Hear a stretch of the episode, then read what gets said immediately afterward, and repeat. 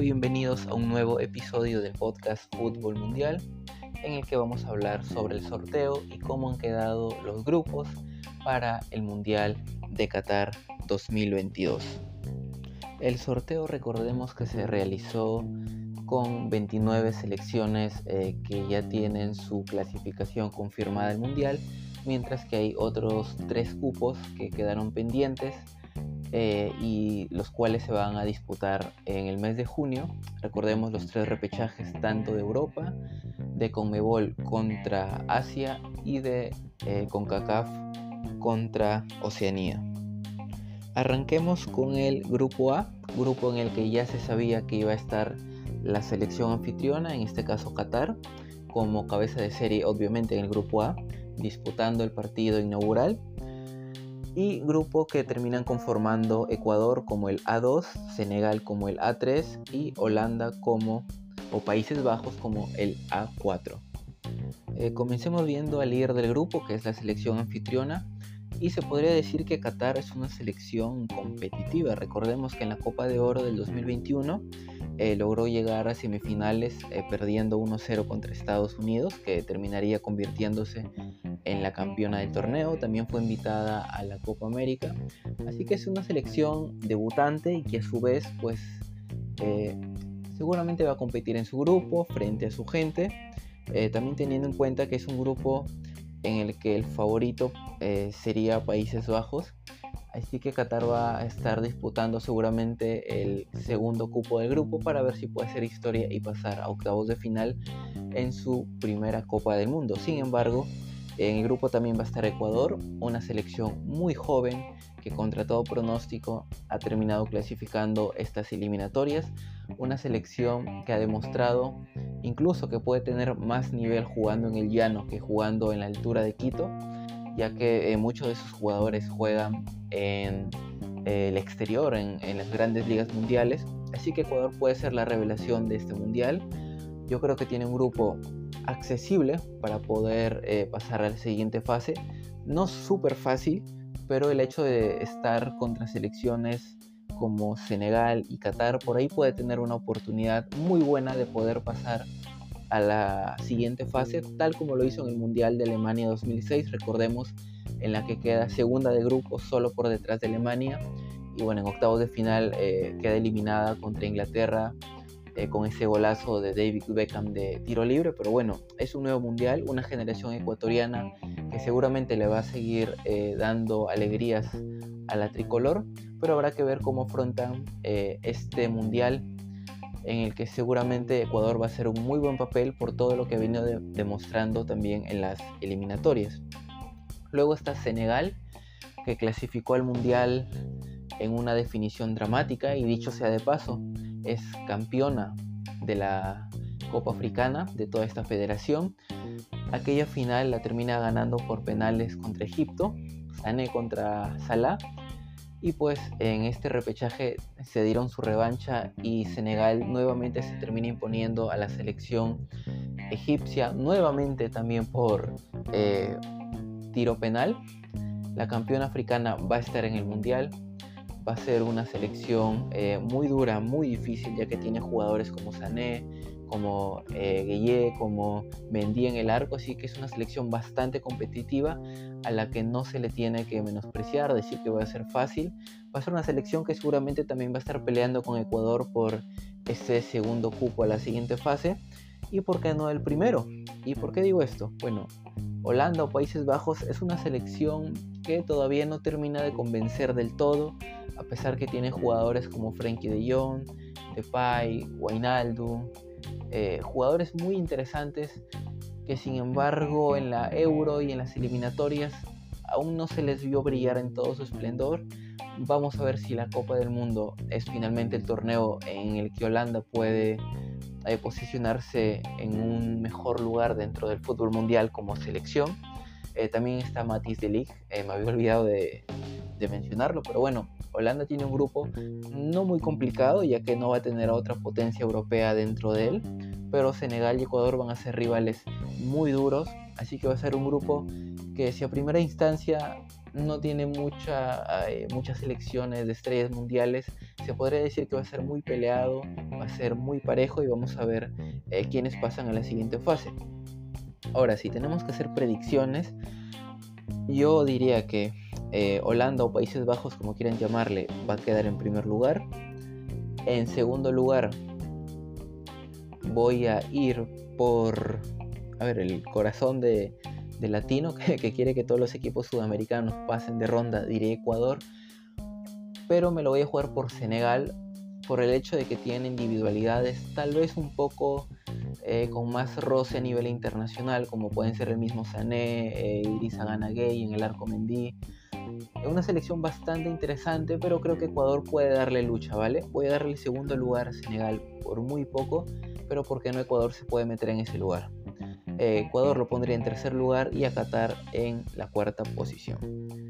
Ahora pasando al grupo B, conformado por Inglaterra, Irán, Estados Unidos y el ganador del playoff pendiente de la UEFA, que en este caso eh, sería Gales, que ya está en la final, eh, final del repechaje obviamente europeo, y el ganador entre Ucrania y Escocia. Gales enfrentaría al ganador de ese partido pendiente y pues entre esas dos selecciones que lleguen a la final pendiente del repechaje europeo se integraría a este grupo B del Mundial.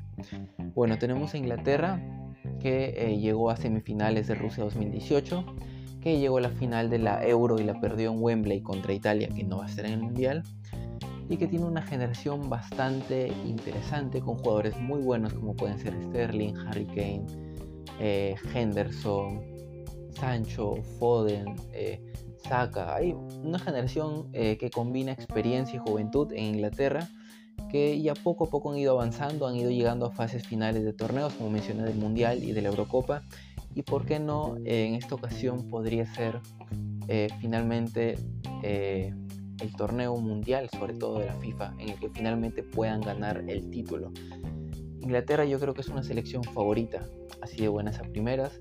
No nos sorprendería si eh, llega hasta las fases finales, incluso se disputa la final, Así que yo creo que es amplia favorita en este grupo para ser líder.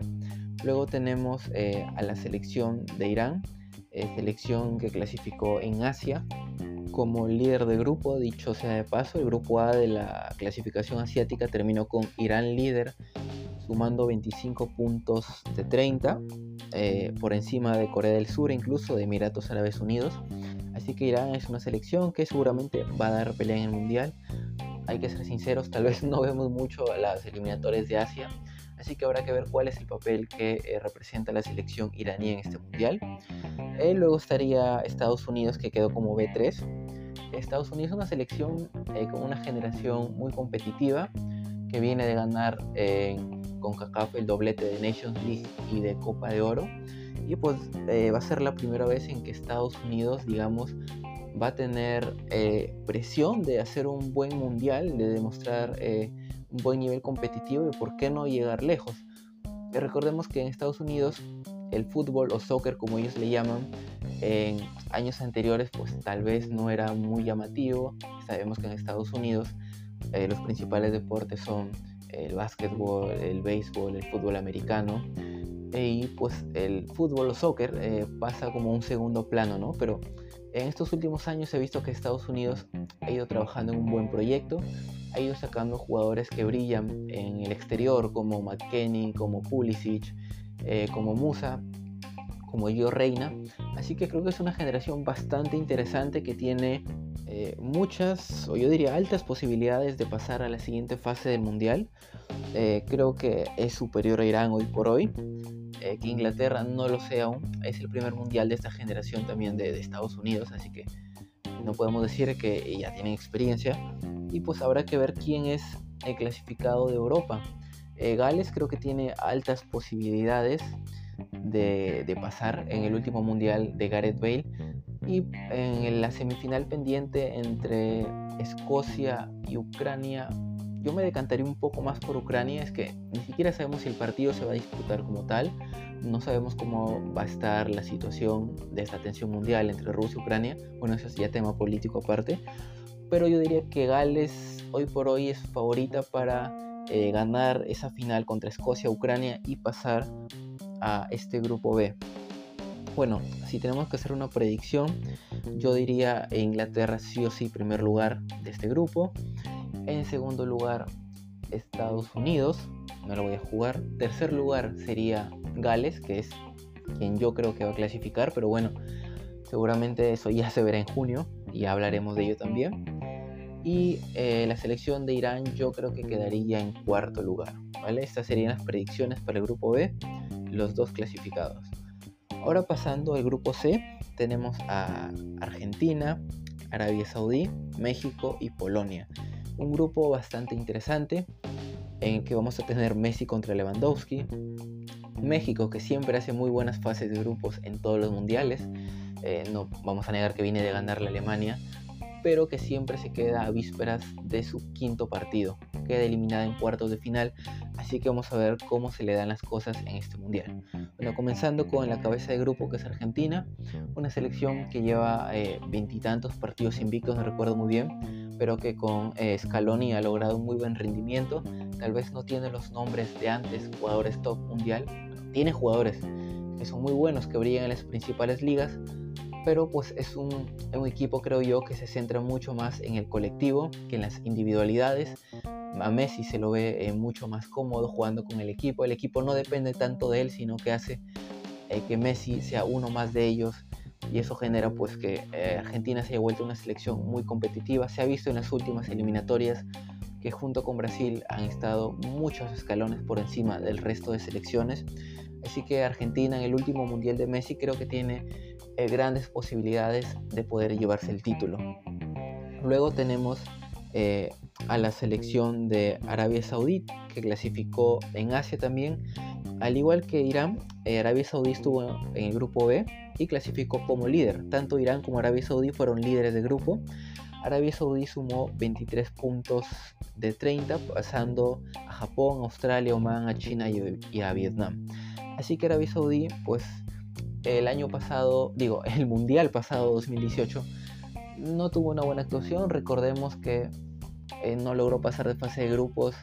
Eh, en, compartió con Rusia, Uruguay y Egipto, si no me equivoco, también el grupo A, el grupo del anfitrión. Y pues obviamente no es la favorita para pasar de fase en este mundial tampoco, pero vamos a ver qué tal su actuación y tampoco pues podemos decir mucho porque no es que veamos tanto las eliminatorias asiáticas, pero puede dar la sorpresa. Luego tenemos a México, que como mencioné, siempre hace muy buenas fases de grupo. En el 2014, por ejemplo, estuvo en el grupo del anfitrión y eh, le empató a Brasil, le ganó a Croacia, le ganó a Camerún. En el 2010 estuvo en el grupo también del anfitrión con Sudáfrica, eh, Francia y Uruguay, si no me equivoco. Eh, le ganó a Francia, le ganó a Sudáfrica. Es verdad que quedó segunda contra Uruguay, pero bueno, pasó de fase. En el 2018 le gana a Alemania, le gana a Corea del Sur, pierde con Suecia. O sea, es una selección México que puede hacerle muy buenos partidos a las selecciones grandes, a las potencias. Les puede ganar incluso como lo hizo con Alemania. Pero al final eh, tiene esa maldición de los octavos de final, que no logra pasar. Desde que yo veo mundiales, recuerdo en el 2006, eh, cayó contra Argentina, si no me equivoco. En el 2010 también cayó contra Argentina. En el 2014, si no me equivoco, cae contra...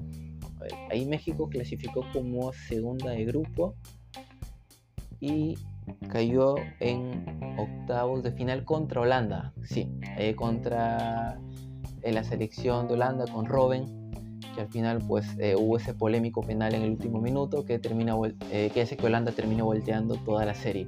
Y en el 2018 cayó eliminada ante Brasil. En esta ocasión tal vez puede tener eh, buenas chances si lograría quedar líder de grupo, ya que en el grupo D estarían Francia, Perú, Australia o Emiratos Árabes Unidos, Dinamarca y Túnez. Creo que con excepción de Francia, las otras tres selecciones podrían ser un poco fuerzas más parejas para la selección mexicana, pero vamos a ver pues si México eh, cómo queda en su grupo y cómo queda el grupo D del que ya vamos a hablar. Y por último Polonia, que tiene obviamente a Robert Lewandowski, vamos a tener un duelo entre eh, los dos finalistas del Balón de Oro, Lewandowski y Messi, pero obviamente eh, Polonia no es el Bayern de Múnich. Eh, ahí tiene principalmente Lewandowski, pero en colectivo tal vez no llega al nivel de lo que sería el Bayern. Pero Lewandowski pues siempre te asegura el gol. Y si bien Polonia yo creo que es, no es favorita para pasar de fase, por ahí creo que entre México y Polonia se van a pelear el segundo cupo para pasar a los octavos de final. Creo que la selección polaca va a regalarnos duelos bastante interesantes, así que es un grupo bastante entretenido también. Eh, si tenemos que hacer las predicciones, creo que Argentina va a quedar primero sin duda. México confío en que puede quedar segunda o va a quedar segunda como ya nos tiene acostumbrados en la fase de grupos. Eh, en tercer lugar, yo creo que queda Polonia, por ahí puede dar la sorpresa y pasar a octavos. Y en cuarto lugar estaría Arabia Saudí. El grupo D, conformado, bueno, es una copia casi del año 2018, conformado por Francia como D1. El D2 va a ser el ganador del repechaje entre Conmebol y Asia, es decir, Perú o Emiratos Árabes Unidos o Australia. Recordemos que Emiratos y Australia van a disputar esa final asiática para ver quién se enfrenta a Perú y pues el ganador ya pasaría a este grupo D. Eh, Dinamarca va a ser D3 y Túnez D4. Veamos que hay prácticamente tres de los cuatro equipos que compartieron grupo el mundial pasado: Francia, Dinamarca y ya sea Perú o Australia. Si Australia clasifica esa final, se repetiría el grupo, porque el grupo que comparten en el 2018 está conformado por Francia, Dinamarca, Perú y Australia justamente. Solo que esta vez Perú y Australia solo uno va a pasar al mundial y justamente tienen que enfrentarse entre los dos. Así que es un grupo digamos de revancha, de venganza para cualquiera de las selecciones, con Túnez eh, siendo pues como la nueva integrante de este grupo. Pero pues a primera plana vemos que Francia es gran favorita para poder pasar como primera de grupo sin ningún problema, aunque está ahí latente pues la maldición del campeón. Recordemos, en el 2006 Italia sale campeona y en el 2010 queda eliminada en ese último partido en fase de grupos contra Eslovaquia. En el 2010 campeona España y en el 2014 España queda eliminada en fase de grupos también. Recordemos que pierde contra Holanda por goleada, pierde contra Chile y aunque le gane Australia en la última fecha, eh, España ya estaba eliminada, queda tercera de grupo. En el 2014 Alemania sale campeona y eh, queda eliminada en el 2018. Recordemos, pierde contra México, le gana a Suecia, pero pierde contra Corea del Sur en ese partido. Que como se dice, la ciencia no puede explicar. Alemania generó no sé cuántas y Corea del Sur en dos contras que tuvo le termina haciendo dos goles. Bueno, vamos a ver si hay maldición del campeón o no en esta. Eso significaría que Francia se quede afuera en fase de grupos, teniendo Mbappé, a Benzema, a Pogba, a Kanté, a Lloris, a Barán a tantos buenos jugadores que tiene, a Lucas Hernández, a Dembélé, o sea, es una generación exitosa y si quedaría fuera del mundial sería realmente algo insólito, ¿no? Pero bueno, ya hemos visto la maldición del campeón y puede darse. Eh, pero sin embargo, esto es un decir. Obviamente Francia parte con todo el papel de poder ser líder de grupo y pasar sin problemas. Y por qué no revalidar el título como bicampeona mundial. Eh, luego entre en el D2 entre Perú, Emiratos Árabes Unidos y Australia, esto tendríamos que irnos ya un poco más al repechaje, ¿no? Entre Emiratos y Australia no sé de verdad quién podría pasar. Creo que Perú parte con eh, una cierta ventaja con respecto a Australia o a Emiratos Árabes Unidos. Eh, yo creo que una buena Australia como en el Mundial 2018, que si bien queda fuera, creo que es competitiva, incluso en el partido contra Perú es lo complica bastante a la selección peruana, pero creo que es algo que está al aire todavía. Yo como peruano obviamente quiero que pase Perú y le veo con un poco más de posibilidades por el envión anímico que trae de haber pasado el repechaje, pero vamos a ver, ¿no? En este caso creo que si pasa Perú, pues va a tener su revancha contra Dinamarca y Francia. No sé si logre pasar de fase, no sé si logre tomarse esa venganza que busca Perú. Es una selección competitiva, es verdad, pero recordemos pues que Dinamarca también es una selección que ha mejorado mucho, que ha llegado a semifinales de la Eurocopa y que Francia pues es una selección mucho más madura después de haber ganado el Mundial.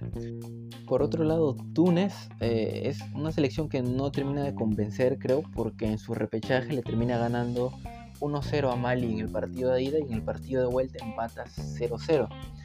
Así que a primera vista se ve como la selección más débil del grupo, pero pues puede dar la sorpresa. De hecho yo me acuerdo que el último mundial al que clasifica Túnez es el de Alemania 2006, si no me equivoco, en el que cae en el grupo H con España, Ucrania y Arabia Saudí.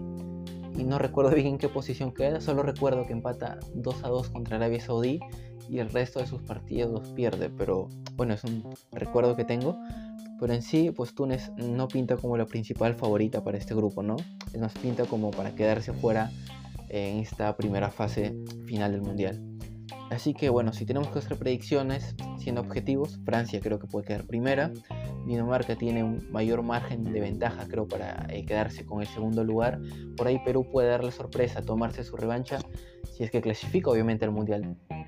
Creo que todos los latinos sudamericanos queremos que eh, nuestros países hermanos hagan eh, buenas actuaciones en el Mundial. Y pues en cuarto lugar pondría a la selección de Túnez. Ahora pasando al grupo E, ya pasamos la mitad tenemos a España como E1, eh, el ganador de repechaje entre Nueva Zelanda y Costa Rica como E2, Alemania como E3 y Japón como E4. Eh, comenzando con España, es una selección que pinta muy bien. Con Luis Enrique creo que ha encontrado una identidad de juego muy buena. Ha logrado llegar hasta la semifinal de la Eurocopa, hasta la final de la Nations League. Así que creo que es una, creo que es una selección bastante competitiva y que yo creo que sí pinta como favorita también para poder eh, pelear por el título. Así que en este grupo tampoco puedo decir si va a ser líder o no porque va a tener Alemania. Pero bueno, el E2, que es el ganador entre Costa Rica y Nueva Zelanda, creo que debería ser dentro de todo Costa Rica, la selección que clasifica el Mundial. Eh, Costa Rica, recordemos que en el 2014 cae justamente también un grupo denominado de la muerte, un grupo muy complicado con Inglaterra, Italia y Uruguay, pero pues para sorpresa de todos, Costa Rica termina pasando como líder de grupo, ganándole a Inglaterra, y ganándole a Uruguay y empatándole a Italia pero muchas veces se dice que estas son cosas que pasan una sola vez en la vida. No sé lo que irá a pasar con Costa Rica, pero creo que es una selección que después de todo eh, ya viene clasificando con este sería su tercer mundial consecutivo, si no me equivoco. Así que esperemos pues que tenga un buen papel. Luego en eh, la posición E3 está Alemania, una selección que siempre va a ser favorita con Hansi Flick ahora de nuevo entrenador. Eh, está en un grupo complicado, es verdad, pero más que nada creo complicado para ver si se queda con el primer lugar o no. Eh, teniendo en cuenta que en el grupo F está Bélgica y Croacia, el quedar eh, en segundo lugar significaría que tendría que jugar contra Bélgica en los octavos de final. Así que creo que el partido entre España y Alemania va a ser muy interesante para definir ese primer lugar del grupo E. Y luego tendríamos a Japón, que es una selección que creo yo ya nos tiene acostumbrados a clasificar a casi todos los mundiales.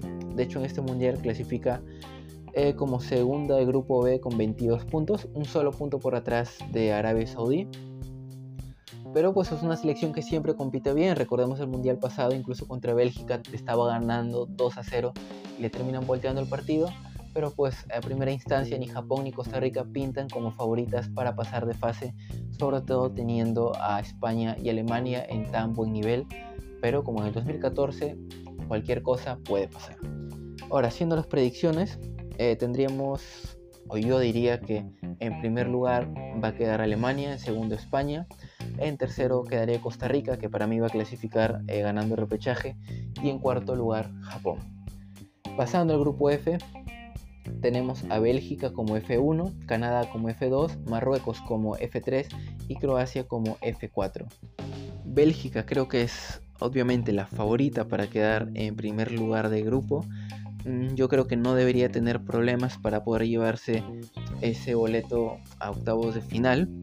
Eh, a ver, hay poco que decir, ya conocemos a Bélgica, tiene una generación dorada que eso sí, no ha logrado aún ganar ningún título. Está Courtois, está De Bruyne, está Hazard, bueno, los hermanos Hazard, tanto Eden como Torgam, está Lukaku, o sea, una selección bastante interesante que creo mm, con los jugadores que tiene debería haber ganado algo al menos, pero siempre se termina quedando a mitad del camino. Y vamos a ver si en este mundial que puede ser el último para muchos de sus jugadores o el último en el que lleguen a su máximo nivel es finalmente un mundial en el que pueden eh, consagrarse. Así que creo que es la amplia favorita en este grupo. Luego tenemos a Canadá que vuelve al mundial después de más de 30 años. Una Canadá que ha hecho, dicho sea de paso, una muy buena campaña en CONCACAF, eh, quedando como líder de la, del octagonal final que se juega eh, en esa confederación. Eh, tiene creo como principal referente en su plantel a Alfonso Davis del Bayern Múnich, que es un jugador muy rápido, con mucho encare, pero en sí como selección creo yo en colectivo ha encontrado un muy buen funcionamiento que le ha valido para pues volver al mundial y que la gente tenga altas expectativas de este equipo. Así que yo creo que Canadá tiene chances reales de poder pasar a la siguiente fase. Luego tenemos a Marruecos, que es una selección con grandes individualidades. Está Bono en el arco, el arquero de Sevilla. Está Inesiri también, que es delantero del Sevilla. Está eh, Hakimi del PSG. O sea, es un equipo bastante interesante que yo creo va a competir también por pasar a, la siguiente fase, al igual que Croacia, que es F4, con Modric en el que va a ser su último mundial, con Perisic, eh, con Rakitic, no sabemos si lo van a convocar, de hecho desconozco si se ha retirado de la selección o no. Pero bueno, Croacia es la última finalista de la Copa del Mundo de Rusia 2018 y creo que eh, va a ser un buen papel en este mundial. De hecho, en este grupo como predicción fija, yo diría Bélgica en primer lugar y el segundo lugar está muy difícil de saber, la verdad.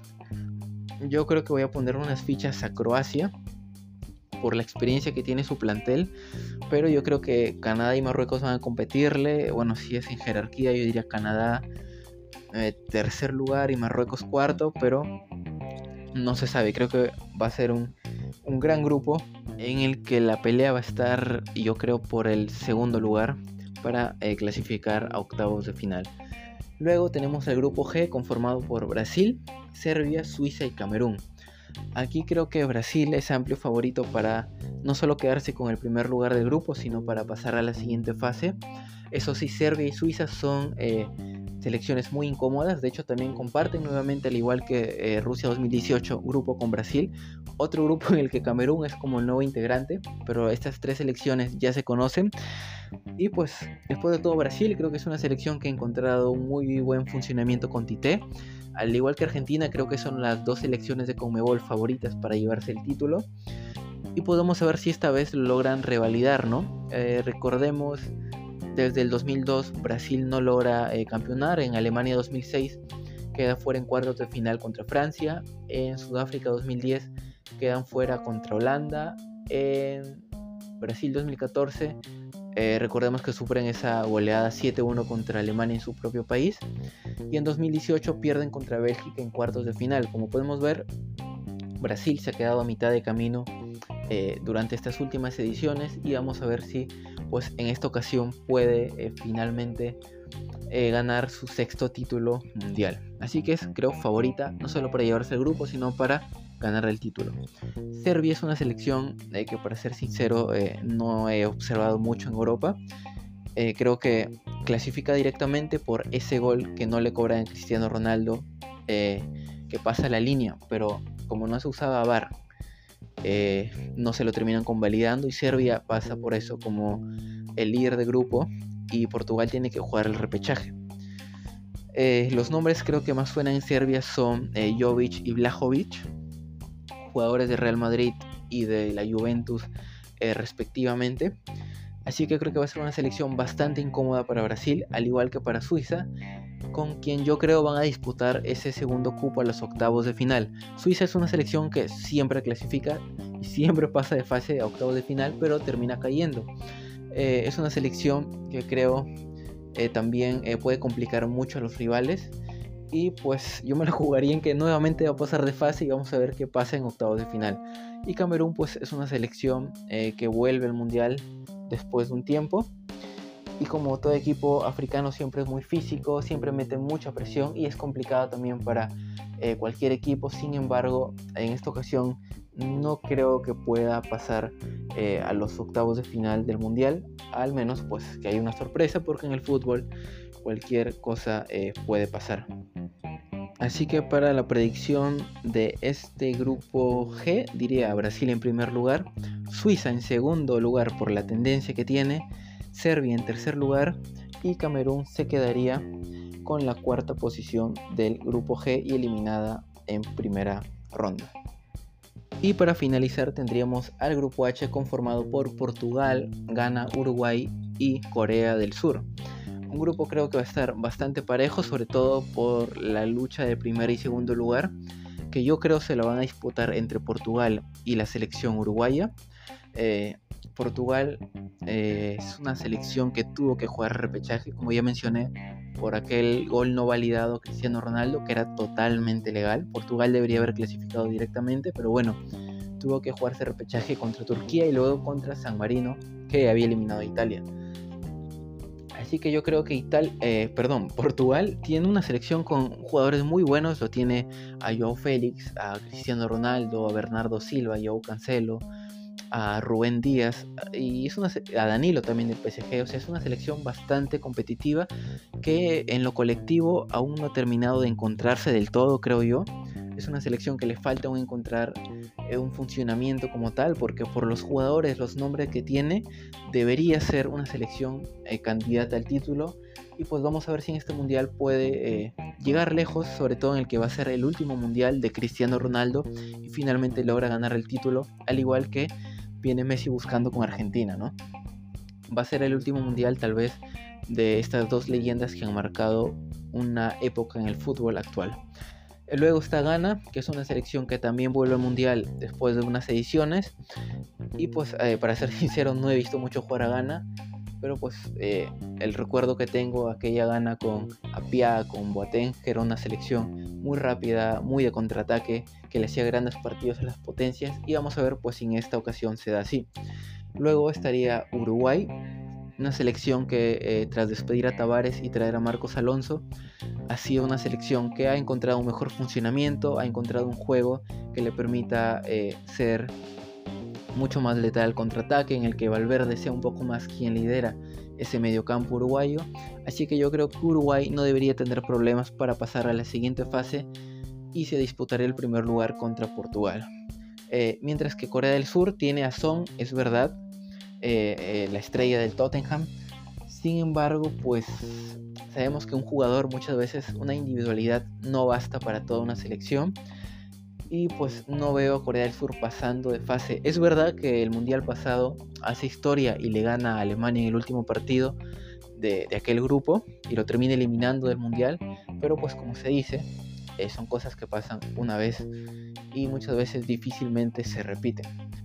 Así que para este grupo H eh, yo me la juego que Portugal quede en primer lugar, Uruguay en segundo, eh, Corea del Sur en tercero y Ghana en cuarto lugar.